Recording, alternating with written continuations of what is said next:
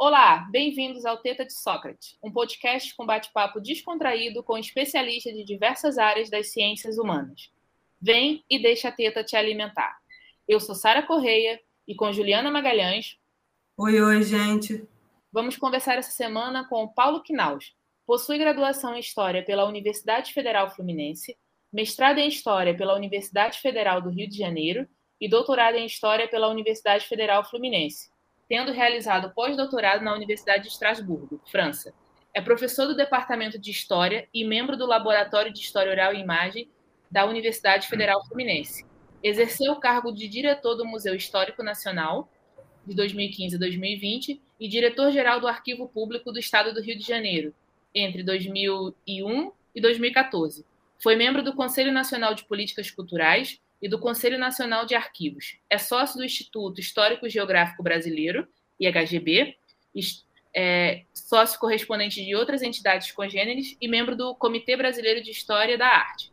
Desenvolve pesquisa sobre as relações entre arte, imagem e cultura visual, bem como história, memória e patrimônio cultural. Realizou curadoria de exposições, com destaque para o retrato do rei Dom João VI, Museu Histórico Nacional em 2018, e é autor de vários trabalhos publicados, sendo mais recentemente coorganizador e autor de História do Rio de Janeiro, com 45 objetos. Atualmente é diretor do Museu do IHGB. Paulo, monumentos. Destruir ou não destruir? Eis a questão.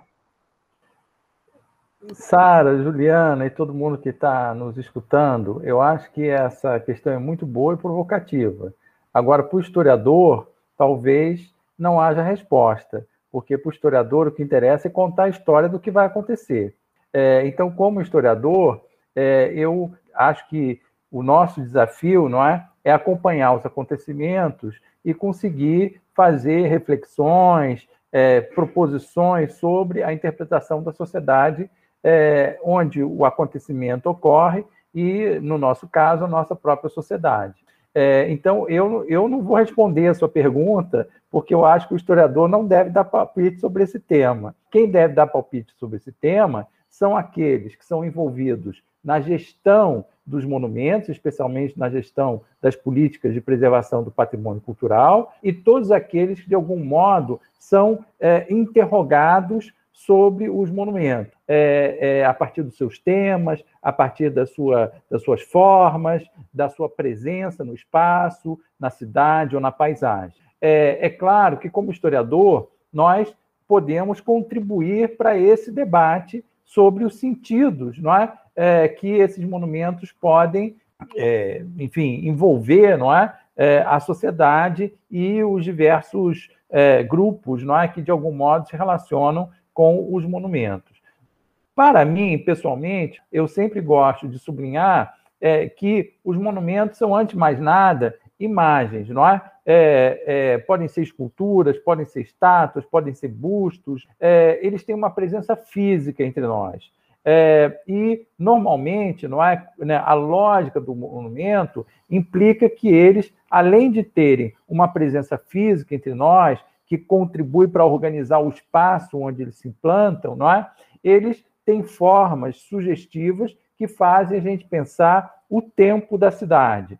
É, o monumento, tradicionalmente, é aquele que faz lembrar alguma coisa do passado, ou como vestígio do passado, ou como um monumento intencionado, né? aquele que é feito para lembrar alguma coisa que aconteceu no passado. Ou é uma ruína do passado, alguma coisa que sobreviveu ao tempo não é? antigo, ou então é feita uma estátua, uma escultura que lembra esse passado, que representa esse passado.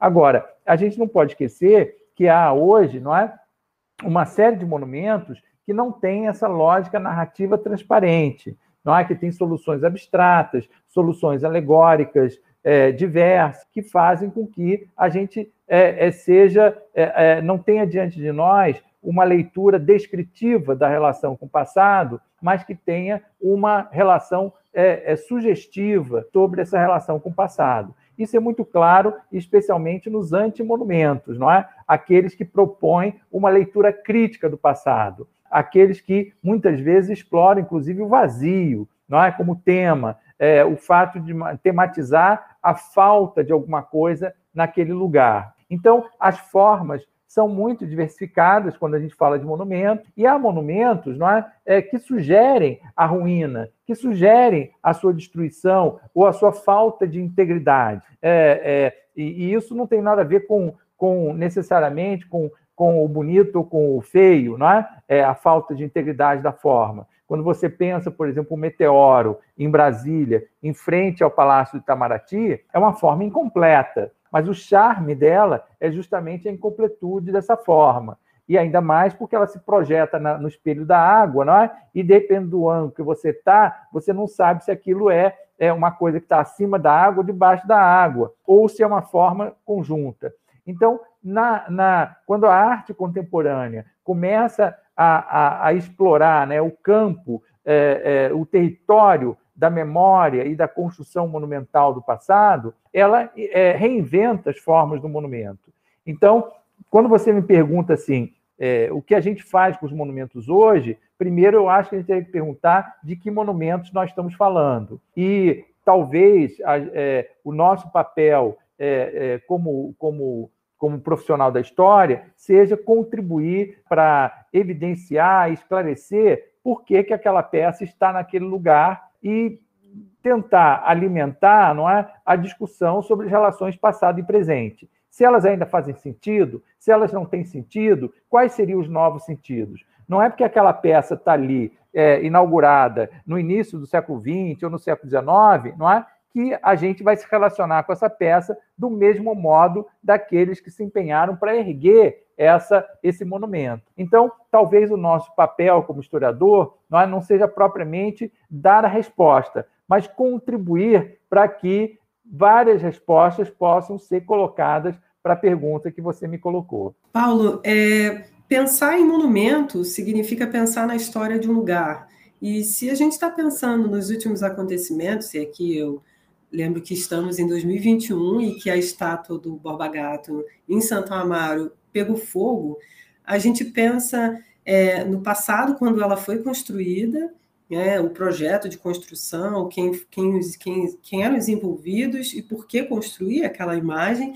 E hoje, a gente está em 2021 repensando a relação é, daquela figura, que é a figura de um bandeirante em São Paulo, é, frente às nossas relações sociais atuais, que são relações cada vez mais desconectadas desse, desse processo civilizador pensado, é, em certa medida, pelos próprios paulistanos de uma história paulista, que talvez o Boba Gato não tenha sido pensado, não se pensava como bandeirante, mas sim como explorador. É, como fazer o debate dessa memória pensando no período de construção dessa imagem e como a gente vê hoje, inclusive do acontecimento, de como se pensou que aquela imagem era uma imagem possível, passível de ser destruída.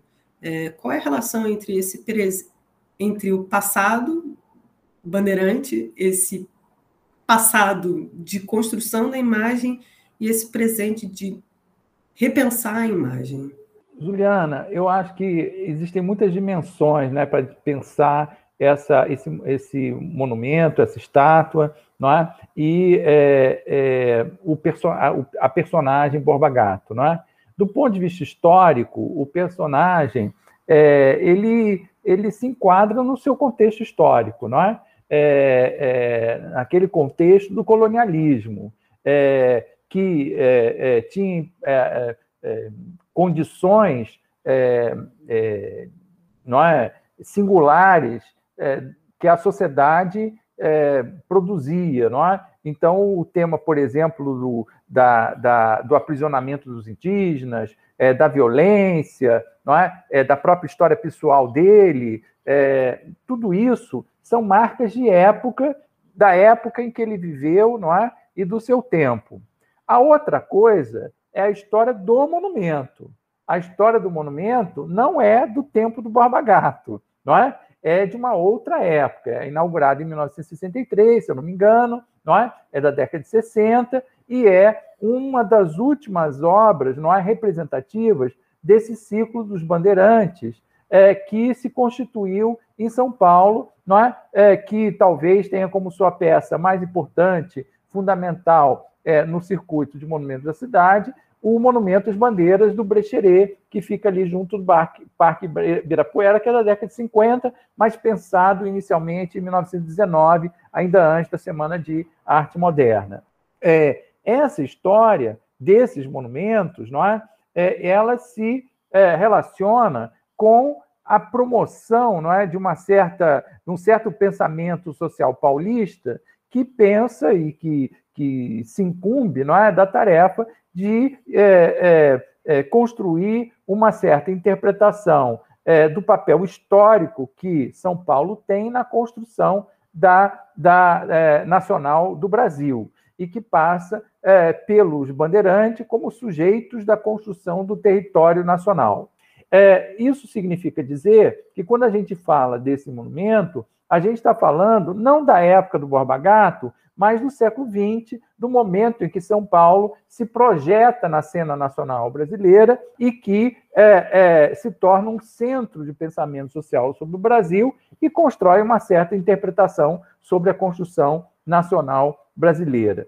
É, certamente, não é, é essa é, construção é, de pensamento que vai levar ao monumento, ela tem valores que são da sua época, não é? É, portanto, dessa primeira metade do século XX, é, é, e que é, a discussão de gênero, a discussão da violência, tudo isso se colocava de uma forma diferente do nosso tempo. De certo modo, não é? Quer dizer, é, isso, isso explica o monumento no seu tempo, mas não justifica, talvez, ele integralmente no nosso tempo.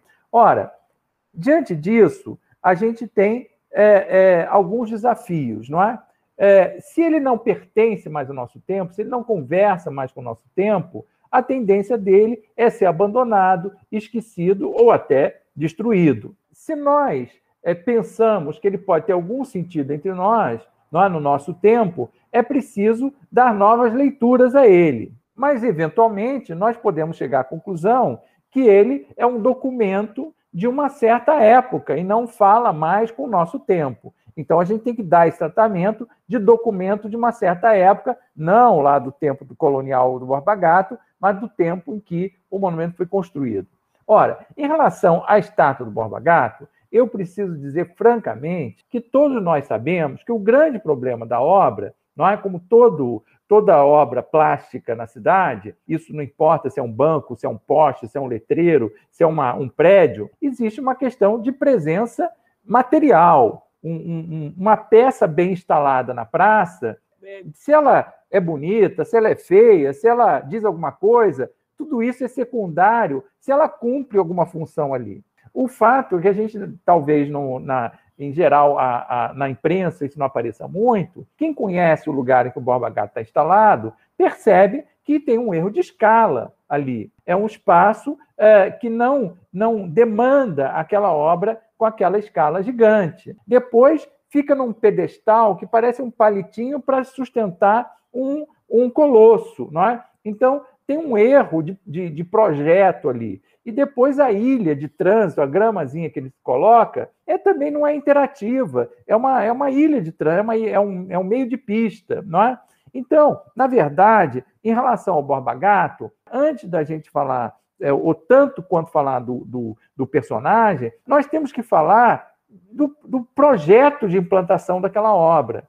Além disso, plasticamente, não é uma obra interessante. Ele é quase uma caricatura é, de um personagem. Então, a gente tem que, em algum momento, não é, é, é perceber que talvez o, o, personagem e o seu sentido histórico seja anacrônico, mas as formas da obra, é, elas talvez, eu não vou nem dizer que ela é anacrônica hoje, ela já estava meio errada no seu tempo, não é? é há obras que, mesmo meio erradas, sobrevivem sem que as pessoas percebam. Eu sempre dou o exemplo, aqui no Rio de Janeiro, do monumento ao Floriano Peixoto, na Cinelândia. A Cinelândia é uma, é uma, uma praça muito conhecida na cidade e tem um monumento central na praça, que a maior parte das pessoas não percebem que existe, porque é um monumento mal implantado, porque ele fica na sombra. Então, ele não, não comunica. É, é, é, a figura central do, do alto do monumento tem uma bandeira por cima dela e que está de costas para o sol. Então, a figura fica permanentemente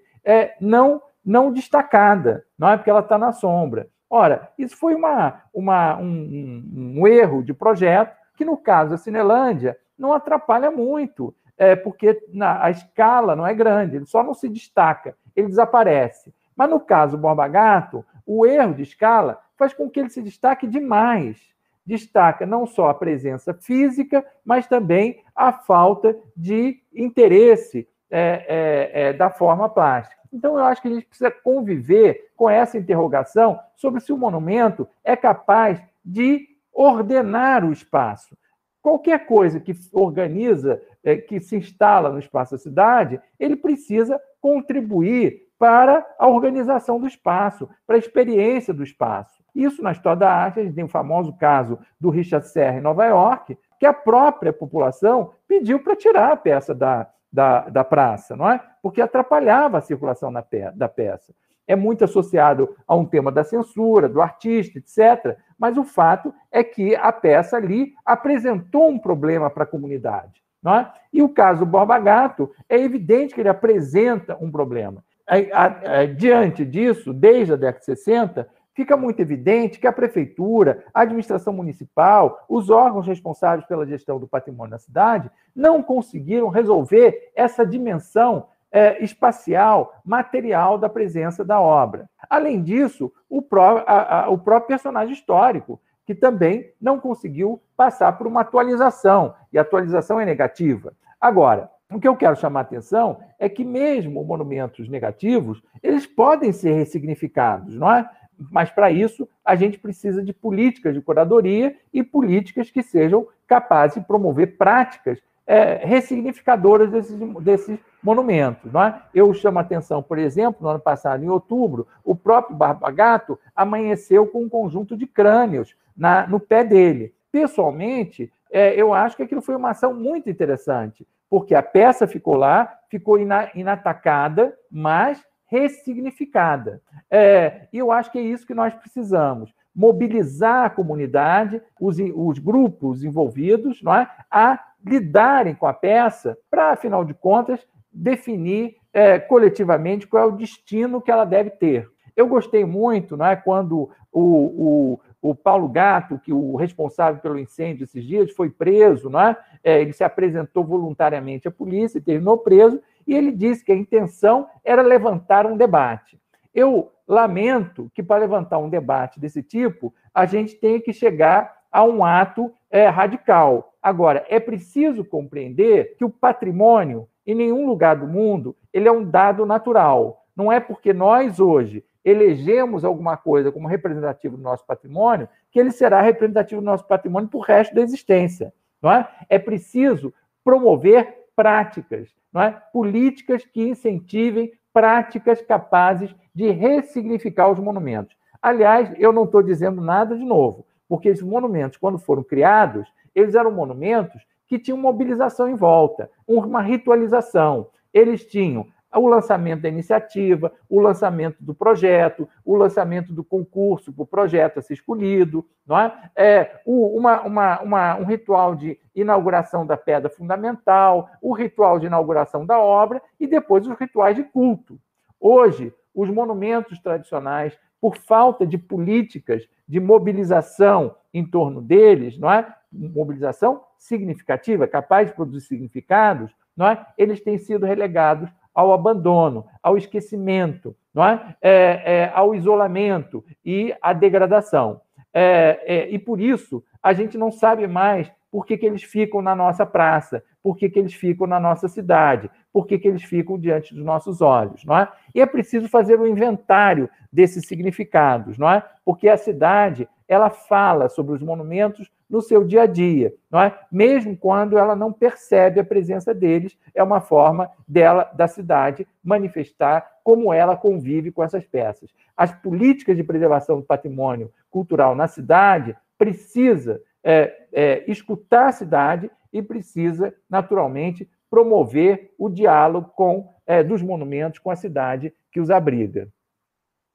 É, até no, no último domingo, professor, eu não sei se não teve a oportunidade de assistir, no Fantástico eles vieram com esse debate sobre Borba Gato e chamaram a responsável pelo, pelo patrimônio histórico da cidade. E eles, exatamente, é, o que ela se comprometeu foi isso. Eles fizeram um levantamento dos monumentos, que são controversos, foi assim que eles chamaram, e que eles vão, ter, vão fazer uma, uma consulta para o que fazer com, com esses monumentos, o que, que vai ser feito. Um ponto que me chamou muita atenção na reportagem é eles começaram a, a entrevistar transeuntes ali da, ao redor da Borba Gato. E o que chamou a atenção foi uma pessoa que estava revoltada com, com, com o incêndio, falou: Ah, mas é do lado de um posto de gasolina, tem um perigo. É, exato, acontece. E outro falou assim: Ah, mas não, não pode tirar daqui, porque serve como como sinalização. Se alguém está perdido, ou fala, vira ali na estrada do Borba Gato. Então, assim, o significado da, daquele monumento para o pessoal, talvez, que viva no dia a dia naquela região, é já virou até um, uma sinalização. Ninguém, mas talvez nem saiba quem é o que está ali sendo representado, quem foi. Eu acho que isso conta muito do nosso, da nossa falta de memória enquanto população, infelizmente. E, e depois, se a gente puder conversar, porque assim, a gente teve num, num curto espaço de tempo dois incêndios com duas reações muito diferentes. Uma foi o incêndio da estátua do Borba Gato, e também tem aquela, aquele pessoal que acho que nunca soube, acho que só escutou Bandeirante na escola e agora resolveu virar especialista em monumento, falando um monte de, enfim, um monte de coisa. E logo depois a gente tem o incêndio da, do, arquivo, do arquivo da Cinemateca. Da Cinemateca. E a gente, assim, pelo que o pessoal falou, a gente perdeu uma boa parte da nossa história do, do nosso cinema, o que, o que é uma pena. Então, assim. É, Posso fazer um comentário? Pode. Inclusive, triste, o incêndio começou é, é, no, no arquivo histórico. Olha, parece que, enfim, né? Parece, assim, a ideia parece proposital, né? Porque, assim, né, não hum. acredito que seja coincidência. O, o secretário de Cultura demite os últimos funcionários e pede devolução da chave, as pessoas estavam cuidando, enfim. É, a percepção que se tem, eu acho que é isso, assim, a gente não tem uma, uma ligação com a nossa memória, a gente não tem o, res, o devido respeito, o, a, embora a gente, enquanto historiadores, a gente tente passar isso para as pessoas, para os alunos, enfim, mas eu acho que é da nossa formação, do, digo, enquanto população, porque às vezes a pessoa acha lindo um centro histórico é, do outro lado do mundo, enquanto pouco se importa com o nosso centro histórico aqui no Rio de Janeiro, que está cada vez mais ruindo. E provavelmente vai virar para iniciativa para parte imobiliária, né? Especulação imobiliária, daqui a pouco tudo aquilo vai abaixo. Então, assim, como o senhor vê, é, viu essa, essas, essas reações, né? Entre o Borba Gato, que o senhor já explicou a questão do, dos monumentos, e essa perda de memória do nosso, do, no nosso audiovisual? Sara, eu, eu é, agradeço muito a sua pergunta, porque eu acho que essa é a questão é, que é, deve ser mais acentuada entre nós. Não é? Primeiro, é, o fato de que existem várias formas de abordagem de apropriação dos significados do Borba Gato, da estátua do Borba Gato. É, será que aquele que defendeu o Borba Gato, se soubesse quem é o Borba Gato, qual é a história do Borba Gato, continuaria achando que para ter um marco de encontro, de organização, precisava ter o Borba Gato? Por outro lado, será que aquele que percebe, é, é, que conhece a história do Borba Gato e o significado da sua história, descobrir que aquilo, mal ou bem, serve para organizar a vida daquele lugar, ele também não vai ver de outro modo o Borba Gato? Não é? Isso tudo significa que nós temos um contexto em que a memória coletiva não está enquadrada, não está em consenso, não está organizada. Vamos dizer assim com a palavra que eu quero sublinhar, não está organizada. E a quem cabe essa organização? Essa é que é a questão. Ora, se a organização do espaço da cidade é responsabilidade da administração pública, da, da, gestão do poder público, a história da cidade, a memória da cidade também é responsabilidade do poder público. Então, quando a gente organiza uma rua, a gente dá um nome a uma rua, quando a gente resolve colocar alguma coisa no meio da rua, decorativa, simbólica, não importa. Isso tudo tem que ser pensado, não pode ser gratuito. A ação do Estado não pode ser gratuita. É? E ela é necessariamente multidimensional. Tem a função da rua, a função utilitária de funcionar como via de passagem. Muito bem, isso é uma dimensão da rua, mas a, a rua também é um lugar que é a extensão da vida de todos nós. Dependendo da rua, ela é quase como, como se fosse a nossa moradia. É ali que a gente se acostuma a ir à padaria, à farmácia, aquele comércio local, que, que às vezes fica tão doméstico quanto a nossa própria casa. Então, isso tudo faz parte da gestão do espaço público, não é? E essa responsabilidade da gestão do espaço público é responsabilidade do poder público, dos agentes que é, é, é, são responsáveis pelo governo da cidade, do país de um modo geral. Não é? Ora, então o que eu quero chamar a atenção é que o problema do Borba Gato não é o problema do ativista, o problema de quem marca encontro, é um problema da sociedade, das estruturas da sociedade e das suas instituições. E existem responsáveis por essas instituições e que devem se posicionar em relação a isso.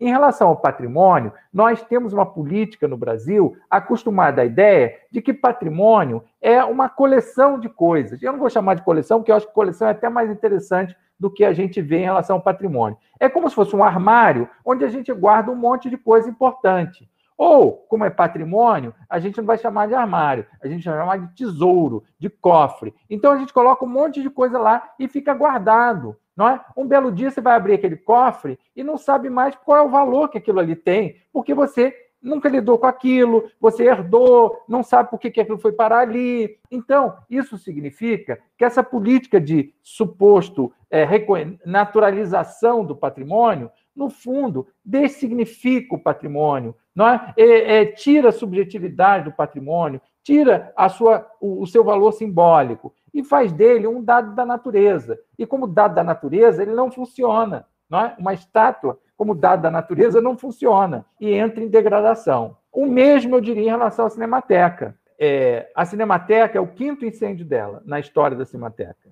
Agora, é o primeiro que tem como foco o arquivo. O que eu quero chamar a atenção? Incêndio de cinemateca existe na história do mundo inteiro. Por isso que existem até políticas para descentralizar. O caso dos armazéns da Cinemateca Brasileira está descentralizado, etc.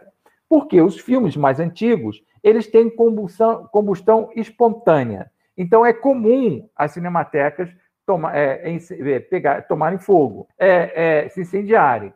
Agora, o que não é comum é pegar fogo no arquivo, porque o arquivo não pega fogo sozinho. Isso significa que há um problema estrutural de preservação do acervo. É incrível, porque aquilo que deveria ter risco natural, que se espera numa cinemateca pegar fogo, não pegou fogo. O foco do fogo foi outra coisa. Isso significa que esse fogo não foi da natureza do bem simbólico que é guardado lá, é da falta de gestão. Ora, eu tenho dito que no Brasil nós temos uma situação inusitada onde o Estado é o agente iconoclasta.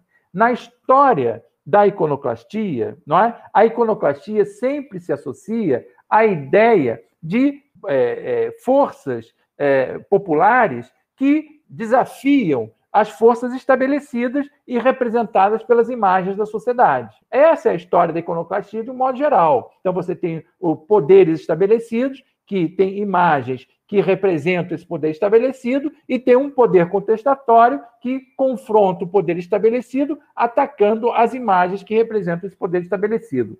No Brasil, nós estamos vivendo uma situação historicamente inusitada, porque o próprio poder estabelecido promove a destruição das imagens que representam o poder estabelecido.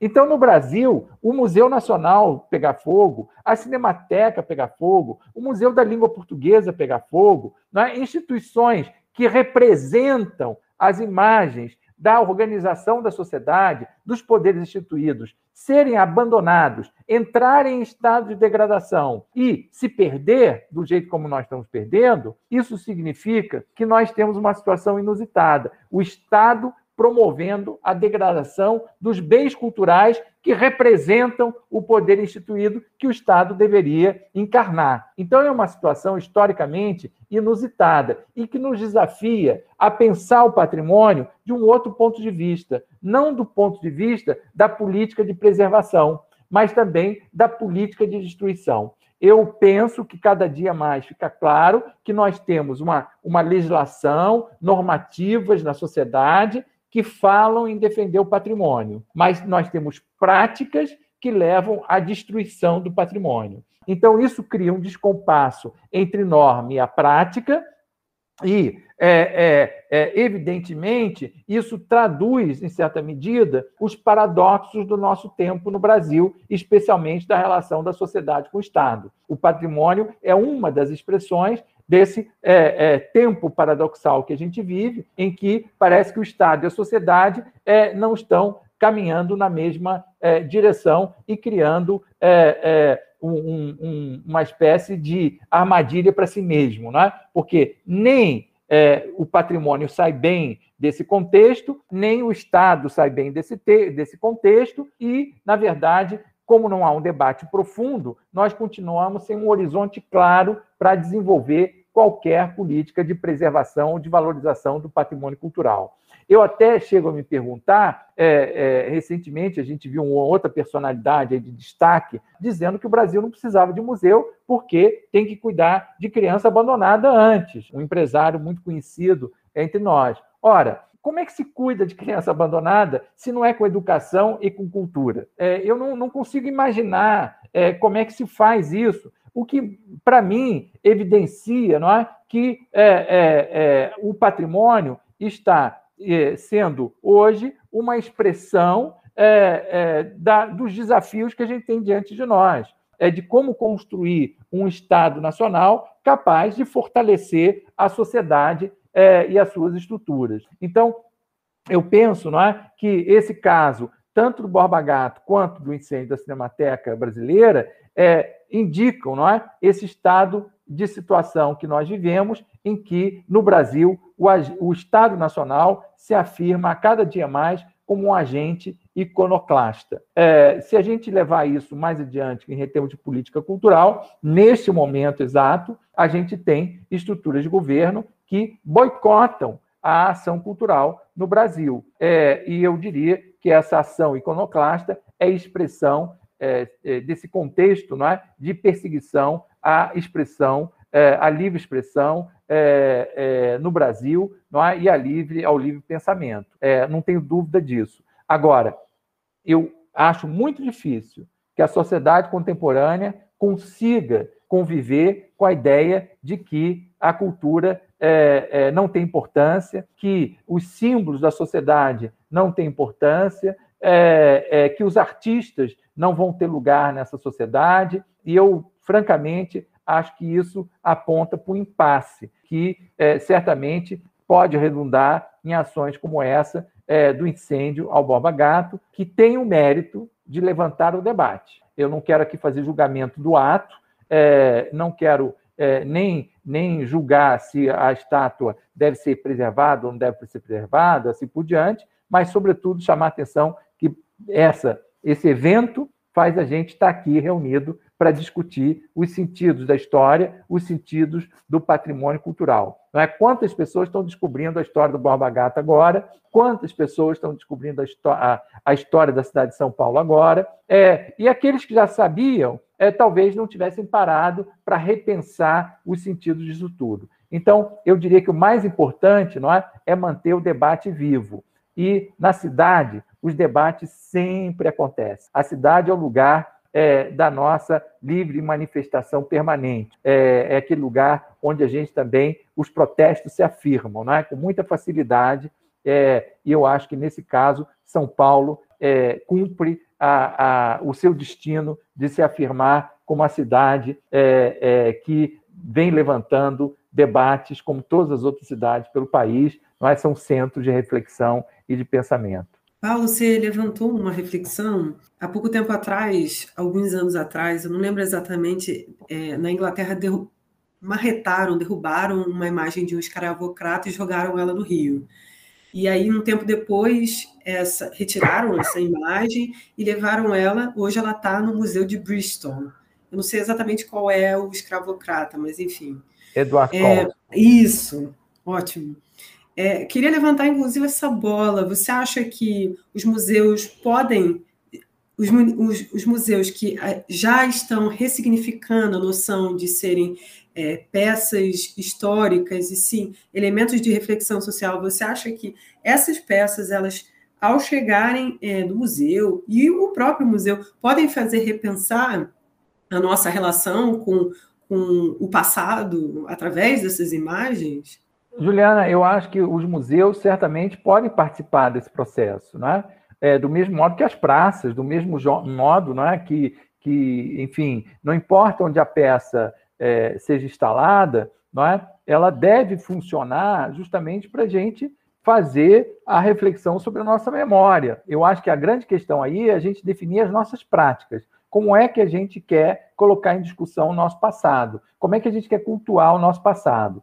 É, tanto no museu ou fora do museu, eu penso não é, que hoje em dia nós estamos numa era diferente da época em que o Borba Gato foi construída e diferente da época em que a estátua do Edward Colston foi construída, que é no fim do século XIX, em Bristol, na Inglaterra. Ele é um personagem da passagem do século XVII para o XVIII, mas a estátua só foi feita no fim do século XIX. É? Como o Borba Gato é um, é um personagem do, da era colonial e só foi homenageado em estátua é, em São Paulo, ali em 1963, se eu não me engano, é a data da estátua ali de, da, do, do, de São Paulo. O que eu é, penso não é, é que hoje a nossa relação com o passado e a nossa relação com a construção da memória é muito diferente. É, quando a gente, é, em outros tempos, buscava é, o, reconhecer, identificar heróis, cultuar atos heróicos, fatos memoráveis, não é? A gente apostava muito, primeiro, é, de que a sociedade ela tinha base no seu passado mas ela era diferente do seu passado. É, a lógica do progresso implicava numa leitura do processo histórico marcado por rupturas. E, ao mesmo tempo, o presente certamente anunciava um futuro que seria diferente do nosso presente. Então, de um lado, a gente é, é, preservava, reconhecia o valor da tradição, e de outro, a gente acreditava no futuro. Hoje, nós vivemos um contexto completamente diferente. Hoje, nós temos a livre expressão, nós temos uma, uma educação massificada, nós temos é, é, é, é pesquisadores em várias áreas. Não dá mais para a gente viver de ideias simples e fáceis. E depois do Holocausto, depois da, da experiência das ditaduras, dos estados autoritários, não dá mais para a gente olhar para o passado e dizer que o passado foi, foi um, uma, um, um, um passado de realizações bem-sucedidas. Nós vivemos uma era que a nossa geração, quando olha para o passado, a gente até gosta, a gente sabe que é o nosso passado, é o nosso, então a gente tem que valorizar. Mas a gente não pode tapar o olho e fingir que não reconhece que esse passado traz para o nosso presente dramas. Por mais que ele seja antigo, ele ainda está entre nós e ele marca as nossas relações sociais. E, mais do que isso, quando a gente olha para o futuro e a gente pensa na crise climática, é? na mudança climática, a gente pensa essa, esse contexto é, de crise, de pandemia, dá para a gente achar que o futuro imediato ele vai ser tão fácil assim? É, que esse progresso vai resolver todos os nossos problemas? A gente, hoje, é, a gente sabe o que a experiência do, da ideologia do progresso resultou. A gente sabe que isso tem um preço. Então a gente também não olha mais para o futuro com aquela mesma é, expectativa positiva. É, a gente, de certo modo, olha para o passado com uma certa condescendência e a gente olha para o futuro com uma certa suspeição. Não é? Isso faz que, com a nossa a nossa é, experiência do presente seja mais marcante, que a gente tenha que assumir o nosso papel nesse momento entre nós. É, e não é fácil absorver imagens como o Borba Gato, que fazem a gente lembrar que o passado é duro, é dramático, é contraditório. E, ao mesmo tempo, não dá para acreditar que o futuro vai ser baseado numa imagem de um sujeito como a da estátua do, do, do Borba Gato. Então, eu penso não é, que não importa qual seja a solução que a gente vai dar ao destino das nossas imagens, se elas vão ficar no museu, se elas vão ficar na praça, se vão encontrar outro lugar para ela, o que importa é a gente conseguir dar um sentido é, atual para essas imagens. É que sejam capazes de fazer com que a gente pare e pense sobre o nosso presente, mesmo que a gente não acredite muito no futuro e desconfie do passado, mas que a gente sabe que é bom estarmos juntos, que nós queremos estar juntos, nós queremos construir uma civilização juntos. E é para isso que o bem simbólico existe, não é? Para a gente reforçar os nossos laços sociais. Aonde eles vão estar, eu acho que pode ter muitas soluções. Agora, certamente, eles devem servir para reforçar os nossos laços sociais, para a gente renovar nossa relação com o passado, acreditar que nós chegamos aqui porque nós temos um passado e, e, que nós podemos construir um futuro que seja mais interessante do que aquilo que se aponta e se indica. Isso significa dizer que o tema da reparação histórica hoje é muito atual, é muito importante. Se nós queremos pensar uma sociedade inclusiva, uma sociedade justa, é preciso que a gente olhe para o passado e o futuro com esse compromisso. E certamente o Borba Gato, onde quer que ele esteja representado, ele vai nos lembrar do nosso passado colonial, da, do drama que é a nós termos chegados aqui como fruto do passado colonial,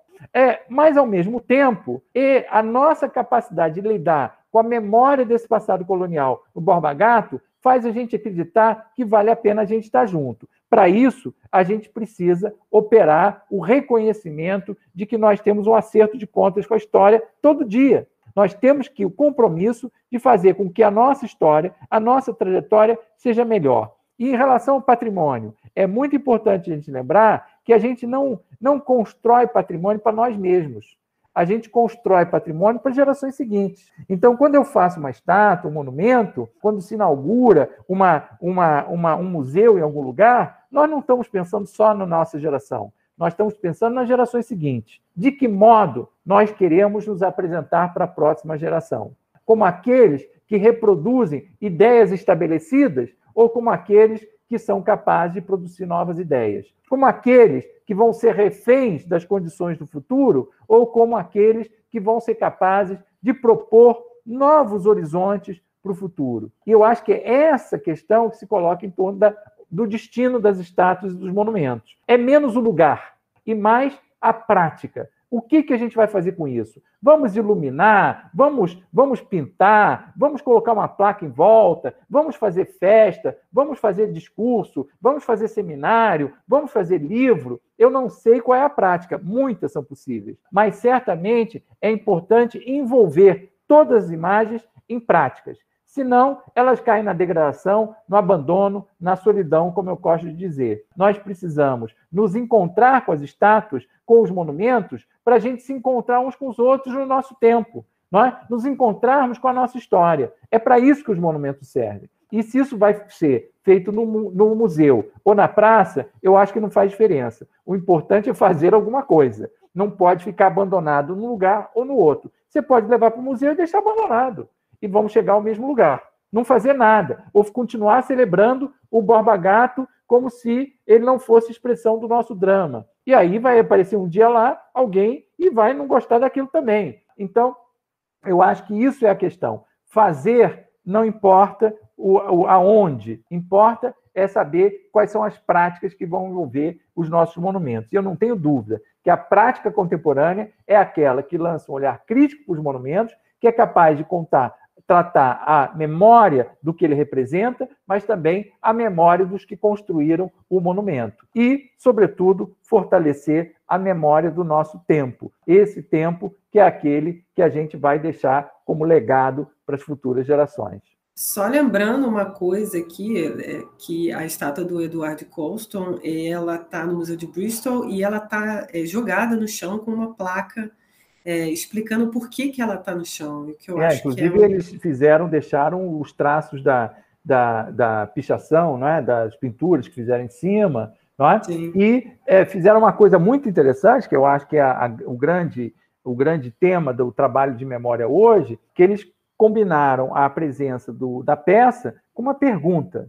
É, eu acho que a, a, o trabalho de memória, não é, normalmente, é, na tradição, com esse processo de naturalização do patrimônio, a gente sempre quer dizer que a peça representa alguma coisa. É, e como nós estamos vendo, é, as representações são sempre renovadas. Então, é, na verdade, o patrimônio é sempre lugar da interrogação, da boa pergunta que faz a gente se encontrar com a nossa história e uns com os outros. É, o patrimônio é, sobretudo, é, um processo permanente de construção. Ele não é uma peça é, entesourada que nasceu para ser aquilo ali. Ele se torna aquilo. É por isso que a gente preserva ruínas. É, se elas não, se elas tivessem nascido patrimônio, não tinham virado ruínas. Não é? Elas se tornaram ruínas porque alguém abandonou. É, e nós, depois, de outra geração, descobre aquela ruína e começa a proteger aquela ruína.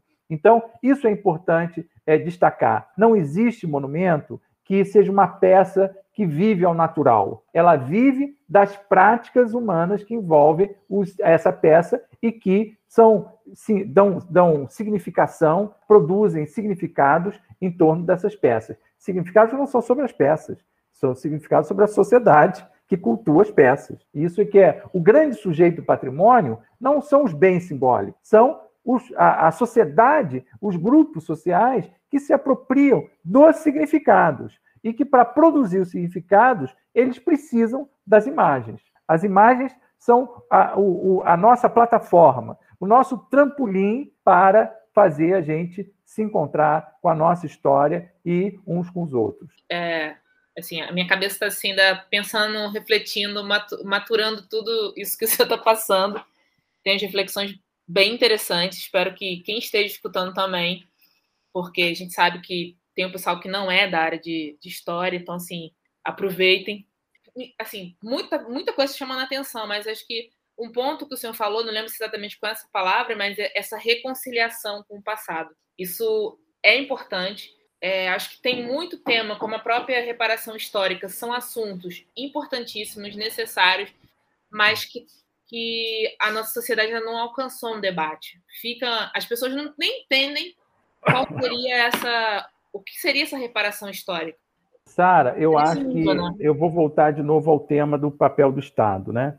Se você acompanhar o, as tendências, você vai verificar que na sociedade existem muitos, muitos movimentos de defesa da memória. Bom, exageradamente, não é? O ato é, de fogo no Borba Gato também é uma manifestação de que o movimento social está discutindo o patrimônio. Agora, o Brasil hoje, é, na, nas, últimas, nas últimas duas décadas, é?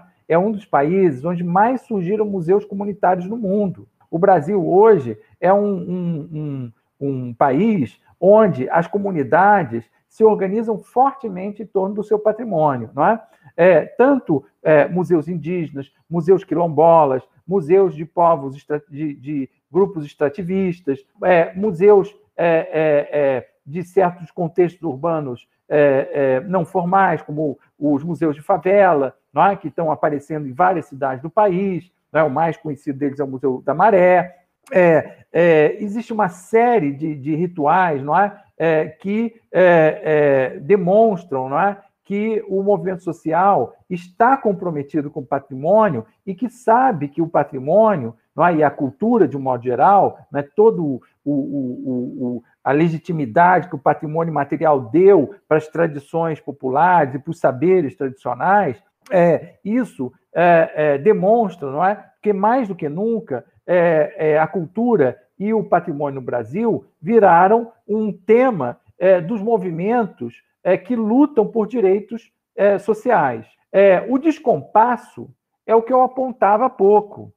o anacronismo é o do Estado. O descompasso é o do Estado. E eu penso não é, que se a gente perder uma cinemateca brasileira, é muito grave. Mas o mais grave é a gente saber que outras manifestações, outros acervos podem estar em risco por esse abandono do Estado, por esse descaso do Estado. Agora, não é, é, é, eu acho que isso não expressa o que está acontecendo na sociedade de um modo geral no Brasil. De um modo geral, a defesa do patrimônio está se fortalecendo por todos os lados, tanto no mundo rural quanto no mundo é, urbano, em contextos diversos. É, eu nem vou dizer Você vê o caso do, do Museu da Língua Portuguesa. É? é? ele pegou fogo há seis anos atrás, se eu não me engano, é algo assim, e ele já foi refeito. É, é claro que ali o Estado teve um papel é, diferente, construtivo, mas ele conseguiu apoio na sociedade a partir da lei de incentivo para garantir o financiamento disso tudo. A mesma coisa está acontecendo com o Museu Paulista, ou seja, o, o, se o, o Estado se apresentar como ator da valorização do patrimônio, como ator de preservação do patrimônio, o apoio na sociedade é muito grande. É, não só, porque eu falei das camadas populares, mas nesse caso, estou falando de, por meio da lei de incentivo, de grandes. Hoje a gente tem grandes é, é, é fundos patrimoniais de origens no capital, com origem no capital é, é, é, no Brasil, que patrocinam instituições significativas. É? O Instituto Moreira Salles, o Instituto é, é, Cultural Itaú, eu vou aí estender os museus privados que tem pelo país, não é? chegamos até o Museu de Fotografia de Fortaleza, que é uma coleção privada espetacular e que está marcando cena na, na, no Nordeste. Enfim, são muitas instituições que aparecem no país e que são que demonstram não é, que não só os movimentos sociais, mas grupos estabelecidos também estão acreditando no papel que o patrimônio tem na nossa sociedade. Eu não tenho dúvida, não é, é de que a cultura é sempre um elemento chave é, da, do fortalecimento da sociedade. E eu acredito que, apesar de hoje nós vemos um contexto de um Estado iconoclasta, é, como agente iconoclasta, eu acredito que isso não corresponde ao que está acontecendo na sociedade e às demandas da sociedade. É, as demandas da sociedade são por mais cultura. Eu tenho certeza disso e é, basta ver os dados sobre a construção de museus novos no Brasil, museus comunitários é? e movimentos de defesa do patrimônio de modo geral, como especialmente os chamados museus de território, que não têm espaço físico propriamente dito, mas se organizam. Eu queria chamar atenção, por exemplo, para o caso do Cais do Valongo, na cidade do Rio de Janeiro, que foi produto é, é, é, de um projeto é, de reurbanização é, da, área, um, da área portuária do Rio de Janeiro, da zona portuária, e que se tornou um símbolo da ação do Estado naquela região. E rapidamente é, os grupos organizados, especialmente os de de tradição religiosa afro-brasileira, fizeram daquele espaço um espaço simbólico fundamental na cidade, é, e que fez com que aquele espaço se tornasse uma referência tão importante, não é? que se tornou rapidamente também, foi reconhecido com a chancela da Unesco como patrimônio é, da humanidade. Então, isso mostra que o Brasil vive um contexto é, em que o patrimônio se afirma como um valor na sociedade. Mas, infelizmente, por alguma razão que eu não consigo explicar, o nosso Estado tem se tornado cada dia mais um agente iconoclasta, é, é, apesar é, de isso ir, de certo modo, contra é, é, o espírito da nossa Constituição, da legislação de modo geral. Por fim, eu queria acrescentar uma coisa. É interessante como o caso do Borba Gato rapidamente se tornou caso de polícia.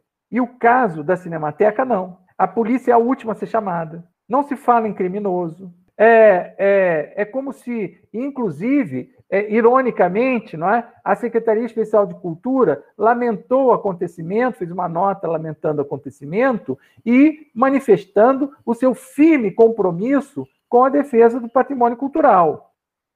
Eu não sei o que dizer. Não é, francamente, não há o que dizer diante disso, porque os fatos evidenciam que não há compromisso com a preservação do patrimônio cultural é, e que lamentar, é, pelo jeito, não lamentam, porque não muda nada. É, então, é uma nota que a gente não compreende, não é? E rapidamente, depois, o secretário fez uma manifestação atribuindo o acidente a uma certa herança maldita, é, que, francamente, eu acho que a questão não é recente, a gente tem um histórico é, que nos leva até isso, e como eu disse, a própria Cinemateca, esse é o quinto incêndio da Cinemateca, fora a inundação do ano passado, é, mas é, é mostra que continua-se não fazendo nada, que é, continuamos no mesmo lugar. Se ele tinha uma herança maldita, caberia a ele, como gestor, mudar a herança. Mas a essa altura, depois de algum tempo no governo, ele ainda não conseguiu tomar uma atitude, é um atestado ou de compromisso ou de incapacidade.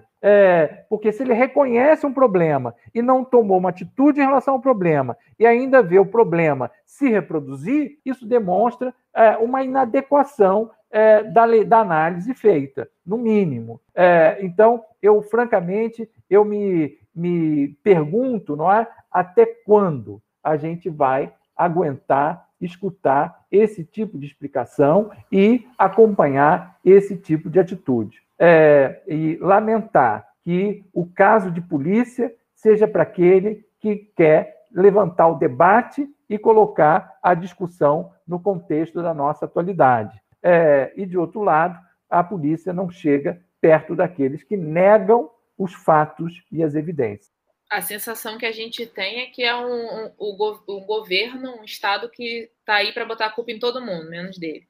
Então, assim, Exatamente. a culpa é de todo mundo, menos minha. É. Infelizmente. É, é, a tradução do negacionismo, né? É, é, é, a, a, é o resultado do negacionismo, né? É, então, fica muito difícil é, você ter um interlocutor que nega a sua própria condição. É um anti-Estado. É desgoverno, alguns dizem, né? É, é um, enfim, de todo modo, no caso do patrimônio, isso já vem se arrastando há muito tempo, né? É, é, é um caso, assim, é, sabe, é, é, é, difícil de tratar, porque é, é inimaginável a escala que está chegando, né? Depois do incêndio do Museu Nacional, você não pode imaginar que uma coisa dessa ainda se coloque para nós. E no caso Cinemateca, eu vou dizer de novo, é o quinto incêndio. Vamos esperar o sexto? Bem, eu acho que depois dessa só me cabe passar para as dicas. Bem, antes de ir para as dicas, a gente gostaria de agradecer imensamente ao Paulo é, por essa conversa tão esclarecedora sobre o que é patrimônio, sobre memória e sobre o papel da sociedade é, na construção da nossa relação com o passado e também, principalmente, do Estado como agente dessa construção, né, que não parece que está agenciando nada, está sendo o, o vilão, né, o grande vilão da, do, das suas instituições, está vilanizando as próprias instituições, mas enfim.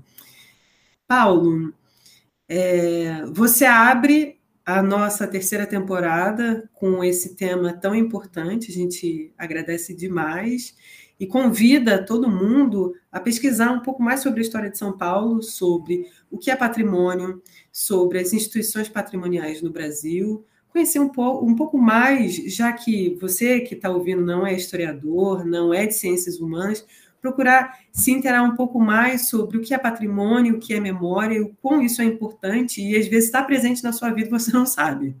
Enfim, talvez esteja presente, talvez não, tenho certeza. Está presente todo dia e você não se dá conta. E é muito bom a gente se dar conta que a gente faz com que o patrimônio seja vivo, esteja presente e faça a cidade ser viva cada vez mais. É, quando a gente passa por ele, olha, questiona, enfim, pensa sobre a cidade. Bem, Paulo, é, além de agradecer, a gente gostaria de pedir que você venha de dicas para a gente. Você poderia dar alguma dica para a gente?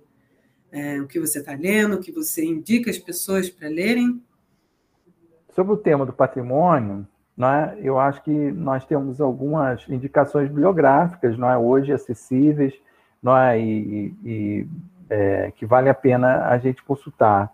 É, a gente tem o, o, livro do Dominique Poulot, é, é, sobre os museus e patrimônio, o livro da Françoise Chouet, é, Alegoria do Patrimônio, que são livros que propõem uma abordagem geral sobre a história do patrimônio no Ocidente. É, em relação ao Brasil, nós temos um, um, um, livro né, sobre a questão da política de patrimônio, de preservação do patrimônio cultural no Brasil, da Cecília Londres, é, que eu acho que vale a pena é, é, ser consultado. O, é, é o patrimônio é, em processo.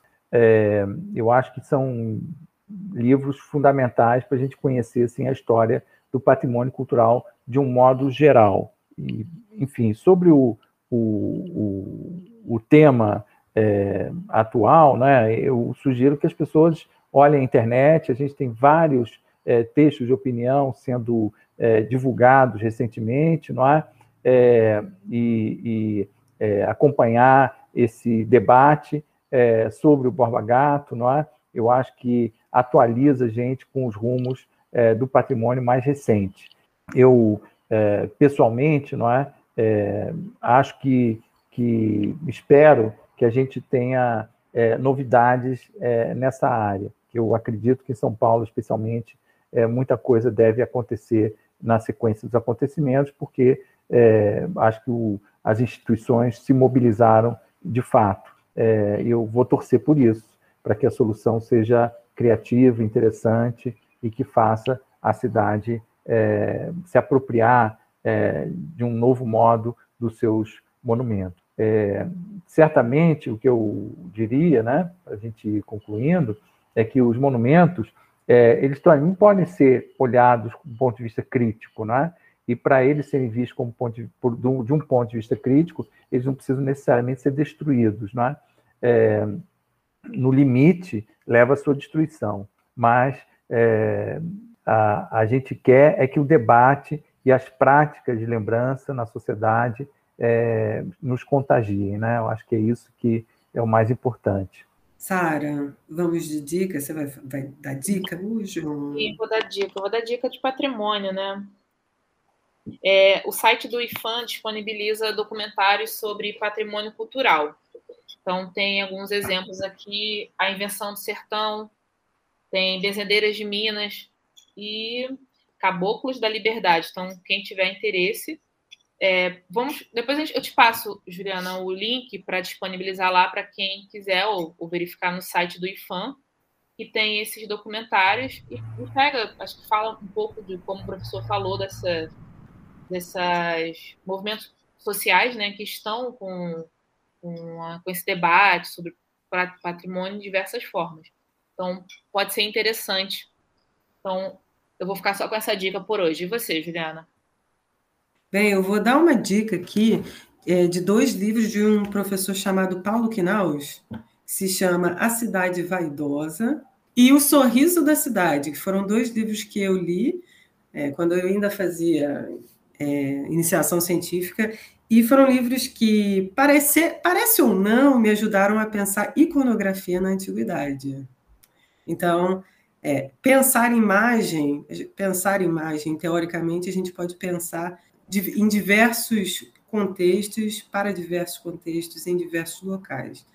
E eu também gostaria de indicar é, de um trabalho que o Laboratório de História Oral e Imagem da Universidade Federal Fluminense fez sobre circo, o, o fogo do circo. circo. O incêndio isso, do circo de Niterói.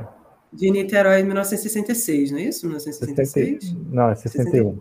61 é, que emergem de lá uma, uma, figura interessante que é o Gentileza, né? Perde uma parte da família lá. E o, o Laboy fez um trabalho muito interessante so, é, entrevistando as pessoas que fizeram parte, que estavam naquele incêndio, enfim. É bem bacana. Quem puder acessar lá o site do Laboy. Claro, existem outros trabalhos, mas esse eu lembrei, eu acho que é um trabalho primoroso de, de, de memória, principalmente da cidade de Niterói. Paulo, mais uma vez agradecer por ter aceitado conversar com, com, com, a gente, falar um pouco sobre memória, patrimônio. É um tema bem interessante. Você deu uma aula para a gente aqui. Espero que as pessoas tenham captado e que tenham despertado interesse de saber um pouquinho mais sobre isso.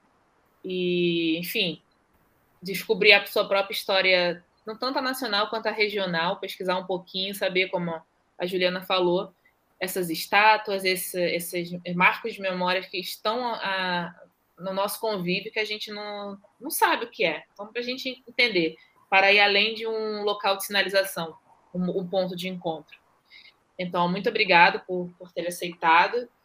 É, e a gente, como a Juliana disse, estamos ab abrindo a nossa terceira temporada e com um tema super atual que está em bastante discussão na sociedade esses dias e a gente só quer agradecer muito pela sua contribuição. Só queria agradecer a oportunidade de conversar com vocês, agradecer esse papo também, foi simpático e é, a gente está junto em torno desse tema, é sempre instigante.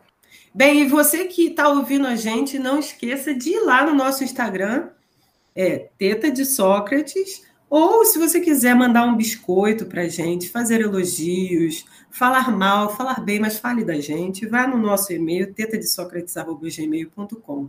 E, claro, a gente tem que agradecer é, a divulgação é, do Proprietas, a nossa divulgação científica, o nosso parceiro, e a Web Rádio, Web Rádio Poeira.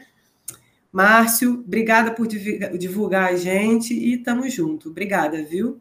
Só lembrando que toda quarta tem Teta na Poeira, que é na web rádio. Vocês podem acessar também através do, do Instagram é, Unidade Maloca, é o, o, site também, que dá para ver, ou então baixar o aplicativo da Zeno e lá buscar Poeira Web Rede. Então, quem puder, escuta nos nossos episódios. A gente está na primeira temporada ainda lá na, na, web, na web. Então, quem puder, toda quarta-feira, entre 16 e 17 horas, Vem e deixa a teta te alimentar. Obrigado pela, por acompanhar. E a... Nossa. é isso. Acontece. Obrigada por nos acompanhar, por ter nos escutado até aqui. E até semana que vem com mais um episódio fofinho do Teta de Sócrates. Obrigada, Gisele.